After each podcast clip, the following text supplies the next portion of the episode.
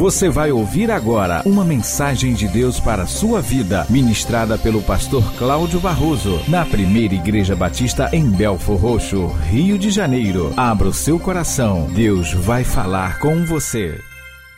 Então, abra sua Bíblia, no Evangelho de Lucas, capítulo 15, versículo 3. Então lhes propôs Jesus esta parábola: Qual dentre vós é o homem que possuindo cem ovelhas e perdendo uma delas, não deixa no deserto as noventa e nove e vai em busca da que se perdeu até encontrá-la. E achando-a, põe-na sobre os ombros, cheio de júbilo, e indo para casa, reúne os amigos e vizinhos, dizendo-lhes: Alegrai-vos comigo, porque já achei a minha ovelha perdida.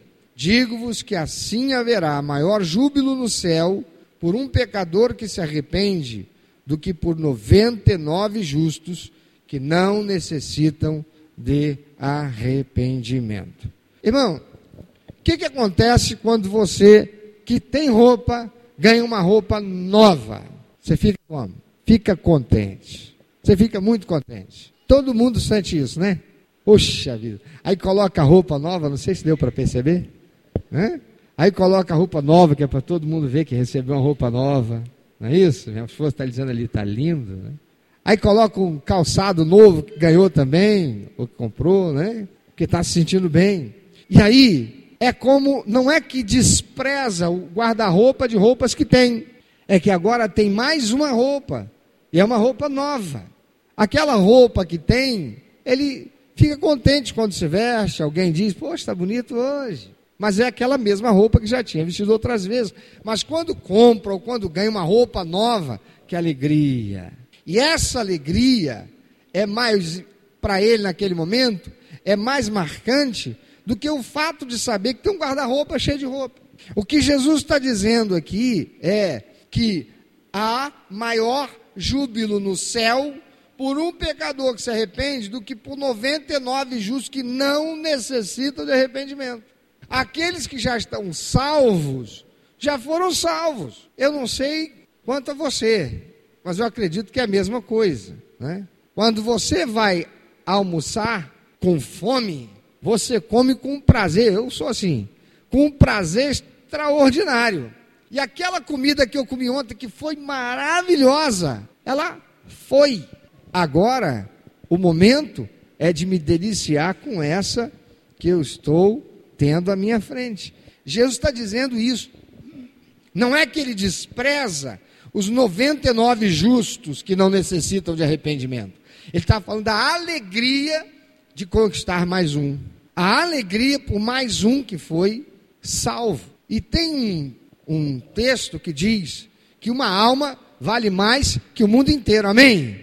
Então me mostra onde está isso na Bíblia. Esse texto não existe. Não existe o texto na Bíblia que diz que uma alma vale mais que o mundo inteiro. Tem o texto que diz que há maior júbilo no céu por um pecador que se arrepende do que por 99 justos que não necessitam de arrependimento. A expressão humana criada por alguém que diz que uma alma vale mais que o mundo inteiro, faz parecer, tem, tem algumas interpretações, dá margem para algumas interpretações, que aquela alma ela é mais importante do que todas as outras almas que estão no mundo. E não é isso que está sendo dito aqui nesse texto. Ou outro pensamento, que uma alma ganha para Jesus, ou que é perdida e que precisa ser ganha, vale mais do que todo o mundo natural criado por Deus. As árvores, os peixes, tudo isso. Conquanto seja verdade que Jesus morreu não pelos peixes, não pelos animais, não pelas aves, não pelo mundo criado, mundo natural, isso não significa dizer que Deus não valoriza o que ele criou, mas que o ser humano é o diferencial, é o que realmente importa para Deus? Sim, porque todo mundo natural que existe foi criado por Deus por causa do homem. Antes de Deus criar o homem, Deus criou o sol, Deus criou a lua, Deus colocou ordem nessa terra, Ele colocou as plantas, os vegetais que o homem iria precisar, Deus colocou os animais cuja carne seria alimento para o homem que ele iria precisar, Deus colocou os minerais que o homem iria precisar, Deus criou o homem do pó dessa terra, esse corpo, mas o homem não é esse corpo. O homem é o espírito que habita esse corpo e que é eterno, ou é infinito. Foi criado e não terá fim. Todas estas coisas vão passar. Essa carne vai passar, esse tênis vai passar, essa parede vai, tudo isso vai passar, as árvores vão passar. Somente nós prosseguiremos para a eternidade. Mas o que Jesus está dizendo aqui é que há maior, ou haverá maior júbilo no céu por um pecador que se arrepende do que 99 justos que não necessitam arrependimento. Na grande comissão, perdão, no grande mandamento e na grande comissão, o Senhor nos dá a razão para estarmos aqui cumprindo aquilo que lhe apraz dentro desse texto. Jesus disse: o que é o grande mandamento? Amarás o Senhor teu Deus todo o teu coração, toda a tua mente, de todas as tuas forças, todo o teu entendimento, né? E, e ao próximo como a ti mesmo. Grande mandamento. E Jesus, quando foi assunto aos céus, ele deixou a grande comissão, e a grande comissão diz: ide por todo mundo pregando evangelho. Na verdade, o que está lá é para dar a seguinte ideia: enquanto você vai pelo mundo, prega o evangelho, a toda criatura. Batiza-os em nome do Pai, do Filho e do Espírito Santo, ensinando-os, ensina-os a guardar todas as coisas que eu vos tenho mandado. E estarei convosco todos os dias. É enquanto eu vou, é enquanto eu estou vivendo, é enquanto eu estou indo para o trabalho, é enquanto eu estou trabalhando, é enquanto eu estou jogando bola, é enquanto eu estou ah, fazendo alguma coisa, eu devo transmitir o evangelho da salvação. Por quê? Porque Deus quer se alegrar. E a alegria que há no céu, diz o Senhor Jesus, é muito grande, é maior por um pecador que se arrepende do que por 99 justos que já estão ali fazendo o que agrada a Deus. Já são de casa. Como é que um empresário que tem 10 clientes, ele se sente quando ele ganha mais um? Ele tem 10. Ele está gostando? Sim. Ele ganhou mais um cliente. Ele tem dez. Ele celebra aquele que ele ganhou ou ele está celebrando aqueles que já são dele? A alegria dele quando ganhou um é grande. O empresário inteligente, inclusive, ele dá uma festa para aqueles que já são dele. Por quê? Ganhamos mais um. Por isso diz Jesus que a festa no céu, júbilo, uma festa. Amados, nisso nós vemos que a razão para nós continuarmos aqui nessa terra, depois de sermos salvos pelo Senhor, é de que nós permanecemos aqui com uma missão, e é esta missão que dá prazer ao coração de Deus. Qual é essa missão? Trazer pessoas para Jesus. Hoje, quando eu estava saindo de casa, entrei no carro, eu esqueci algo que estava dentro do carro. Ontem eu ganhei, eu ganhei não, quem ganhou foi Flávia. Né? Ela foi dizer que gostava de ah, quiabo com, com galinha. Aí alguém pegou e colheu um quiabo lá que plantou no terreno de casa e falou: Esse aqui é para Flávia, que ela disse que gosta do quiabo. Falei: Cadê a galinha? Né? A galinha é por tua conta. Então tá bom. Falei: Deixa eu correr e levar para casa de volta, eh, pra, de volta, nos colocar em casa, porque se ficar aqui, o carro ficar lá no pátio com aquele calor, a gente vai esquecer, vai estragar. Quando eu estou voltando, aliás, quando eu estou chegando na portaria, que vou abrir a portaria do prédio, duas meninas não tinham, se tivessem 15 ou 16 anos de idade, sete e sete horas? Não, amor, já era um pouquinho mais tarde. É, sete e vinte da manhã, fantasiadas, com shortinho, com a máscarazinha, saindo para algum lugar, sete e meia da manhã. Quantos crentes hoje não levantaram para estar às nove horas da manhã no grupo pequeno? No grupo pequeno. E aquelas meninas, eu não sei nem se são moradoras dali, eu acho que sim, porque uma pelo menos estava com a chave para abrir a porta. A outra eu não sei. A gente está lá tem pouco tempo, não conhecemos todo mundo ainda. Duas meninas, adolescentes. Amado, Jesus disse que é para amar Deus acima de tudo, o próximo como a nós mesmos, e deu a ordem: enquanto você vai, você tem que falar do Evangelho, você tem que pregar o Evangelho. Prega como? Com a sua vida, com o seu testemunho. Não é pegar um microfone e sair pregando. Crente tem, crente tem um problema. Crente pensa que para ser crente e para ser um crente cheio de unção, ele tem que ter um microfone na mão. Ele tem que ter oportunidade para falar à igreja. Quando a ordem de Jesus é trazer pessoas para Jesus. Olha para isso. Ele dá a explicação, ou ele nos mostra, através da sua revelação, a palavra, porque é que ele não leva a gente para o céu. Eu quero te perguntar: se você é um pai, tem um filho que está nas drogas, está envolvido lá com tráfico, você consegue tirar esse filho do tráfico, o que é que você faz? Você leva ele, guarda ele dentro de casa com você para dar o melhor que você pode, ou você larga ele no mundo sujeito a voltar para o tráfico? Ou sofrer com as consequências de viver num ambiente onde o tráfico está lá, trocando tiro com bandido, trocando tiro com polícia, achacando. Só que Deus escolheu manter aqueles que estão salvos aqui nessa terra. Deus não pegou e disse: Ah, já que você se converteu, recebeu meu filho Jesus e a salvação, morra, vem para cá, vem para o céu, vem ficar comigo aqui agora. A palavra de Deus diz que Deus é amor. Por que é que ele não mata a gente e leva a gente para o céu quando a gente se converte? É porque nós é quem temos que transmitir a mensagem da salvação, da esperança, da nova vida àqueles que estão perdidos. Esta é a explicação que Jesus apresenta quando ele nos dá o grande mandamento e quando ele nos dá a grande comissão. Agora, irmãos, olha o que é que tem acontecido. Há um problema que afeta a nós, os crentes. Que problema é esse? Nós ficamos obesos espirituais. Nós nos tornamos obesos espirituais por causa do conforto que a salvação traz e deixamos de cumprir essas duas ordenanças.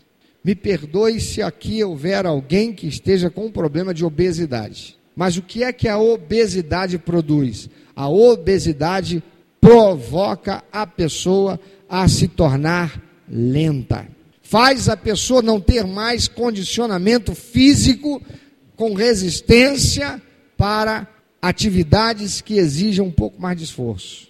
Ela não consegue mais correr como antes corria ela procura estar sempre em atividades que ela não tenha que se esforçar muito, por quê? Porque cansa, provoca ela não conseguir uma qualidade de vida positiva. A sua vida vai se tornando cada vez mais, ou cada vez menos, ou vai se tornando com qualidade cada vez menor. Ela começa a não poder fazer certas coisas que antes eram prazerosas. Uma pessoa com obesidade, ela vai desenvolver enfermidades. E o apóstolo Paulo, quando ensina a igreja de Corinto, no capítulo 11, a respeito da celebração da ceia, ele diz: tem muito crente, eu vou agora usar, aplicar essa ilustração estou usando, tem muito crente obeso dentro da igreja. Já se acostumou tanto com a vida cristã, com a tranquilidade, porque tem convicção da sua salvação, vai morrer e vai para o céu, que já se tornou obeso, não tem qualidade de vida, talento, não está fazendo aquilo que foi chamado para fazer. E por isso que o Pai tem permitido permanecer nessa terra, ao invés de levar para o céu. Está lento quanto aquilo que deveria estar fazendo e não está. E ele diz: e isto é, eu estou parafraseando, é doença, é enfermidade. Porque não está discernindo o corpo e o sangue de Jesus, que desceu do céu, saiu do conforto, para vir para essa terra e entregar sua própria vida, deixando os ensinamentos e realizando a obra vicária, que te dá a salvação e te capacita para transmitir essa verdade eterna com a sua palavra, com o seu testemunho e com o poder de Deus para que outros sejam ganhos e salvos também. Ele diz: é por causa disso, por não discernir o corpo e o sangue de Cristo, que há obesidade espiritual. Há muitos que estão enfermos, há muitos que estão doentes no meio da igreja.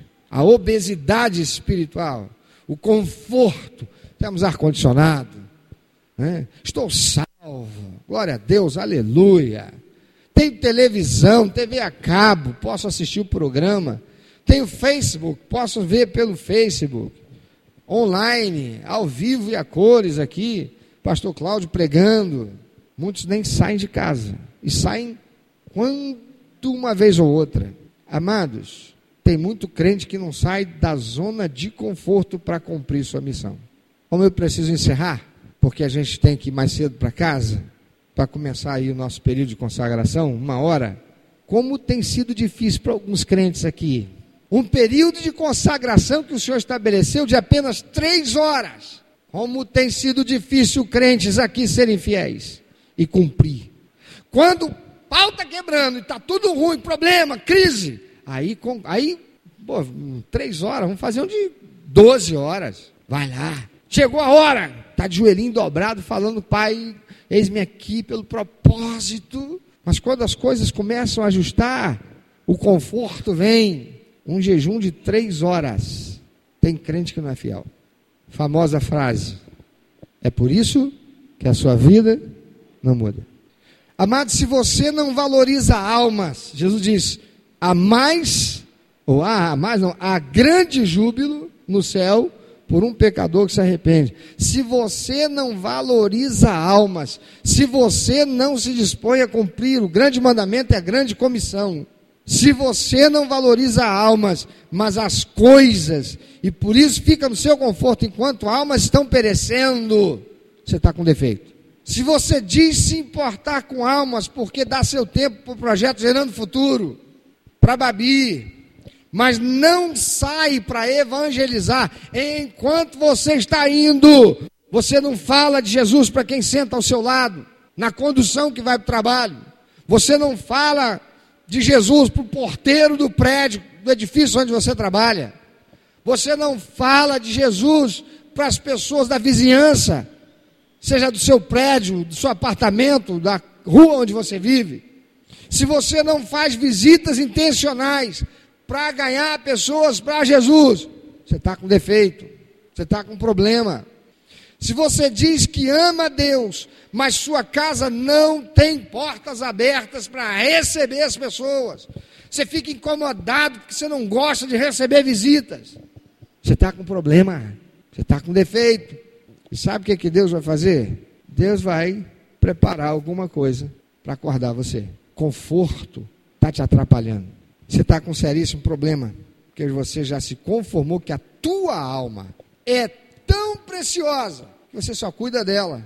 Mas não é esse o sentido do texto. O sentido do texto é que há grande júbilo no céu. Quando que? Um pecador se arrepende. Sua casa é casa de porta aberta para receber? Eu não estou falando aqui fazer da sua casa um pit stop de crente. Porque tem gente aí que é um problema. Teve um tempo atrás que eu ia na casa do pastor Jades, tinha 10, 15. Chegava lá de novo, tinha 10, 15. Um monte de gente.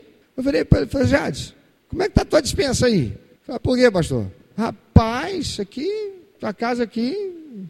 Meu filho, começa a dizer não. Porque é muito gostoso a gente estar em comunhão, amém? Amém ou não? Mas então dá um churrasco e convida. Agora tem crente que vai mais à casa de crente do que vai à casa de alguém para falar de Jesus. E a casa dele recebe crente, mas não recebe um ímpio. O vizinho do lado nunca entrou na casa dele, sentou e tomou um copo d'água. Por quê? Porque ele nunca convidou. Fica incomodado se bater a porta. Isso para não falar de crente que se incomoda quando o crente também visita. E nós somos irmãos. Dá uma olhadinha para o teu lado. Tu pode não torcer para o time dele ou dela, mas tu vai para o céu, querendo ou não, filho. Lá no céu não vai ter porta. Não precisa. Não tem ladrão para entrar. Já parou para pensar? Que Deus, quando criou o homem, colocou o homem no mundo. Ele não diz que Deus ensinou, mandou ele fazer uma casa para ele se proteger. É verdade? Pare e pense. E detalhe: os dois estavam lá peladões, peladões, peladões. Não tinha esse negócio de não vou botar roupa aqui porque pode ter mosquito. Deus criou um ambiente de intimidade para o ser humano conviver em intimidade. Amado, você ama a Deus acima de todas as coisas? Então você tem que amar o próximo como a você. Uma alma que se arrepende e recebe Jesus como Salvador e Senhor traz tanta alegria, um júbilo maior no céu do que por 99 justos que não necessitam de arrependimento. Você, esse mês de fevereiro, já deu uma alegria ao coração de papai, porque você cumpriu o grande mandamento e a grande comissão. Eu quero falar com as irmãs muito em particular. Irmã, você é alguém disposta para receber e fazer da sua casa um lugar de bênção para quem quer que Deus queira mandar lá? Porque ter uma casa confortável, tudo limpinho. Olha, pergunta para minha esposa, eu sou chato. No começo ela achava até engraçado, porque eu andava, eu andava dentro de casa com as pontas dos dedos assim para cima, porque qualquer poeirinha, qualquer coisinha me dá gastura. Alguém sabe o que é gastura? Que é a sensação, né? Aí ela ria, achava interessante. Na verdade, ela achava bonitinho. Não sei se depois ela começou a achar chato, porque cara chato, né? Eu já limpei, ele continua com o dedinho para cima. Está dizendo o quê? Que eu não limpei direito. É, gostoso ter uma casa limpinha, sempre limpinha. Mas deixa eu dizer uma coisa para você. Jesus está dizendo: sua casa limpinha não me dá tanto prazer quanto ter mais um pecador arrependido. Ele entrou na tua casa, ele pisou com o calçado que veio da rua, ele esbarrou e quebrou aquele jarro que você gostava tanto dele, mas você não deixou isso te atrapalhar, você não deixou isso fechar teu coração, você falou de mim para ele, e ele saiu dali pensando sobre aquilo. Depois ele quis voltar, você abriu a porta, você recebeu, mas você convidou para voltar. Você preparou um lanche para ele, falou mais de mim, e ele se converteu. Isso é o que o Senhor espera de mim de você. Sua casa é uma extensão da ação de Deus para trazer pessoas para Jesus. Você, enquanto vai pelo caminho, está trazendo pessoas para Jesus. Adolescente, você só está pensando em sexo, em safadeza, coisa do mundo, ou você tem um testemunho na sua escola, tem um testemunho no seu Facebook, tem um testemunho nos grupos de WhatsApp que você participa para levar pessoas para Jesus? Que Deus nos abençoe. Meu amado ouvinte, você que ouviu esta mensagem, se Deus tem falado ao seu coração, se você foi constrangido pelo Espírito Santo e quer compartilhar isso conosco, quer que nós estejamos orando por você. Se você quer nos informar que você recebeu Jesus como teu único, eterno e suficiente Salvador, se você quer saber um pouco mais a respeito do que fazer para dar prazer ao coração de Deus e viver a vida que o Senhor tem reservado para você, vida de paz, de equilíbrio, de satisfação, entre em contato conosco. Ligue para nós. Anote, por favor, é 21 2761 1059 21 2761 1059. Entre em contato conosco. Deus quer continuar falando com você.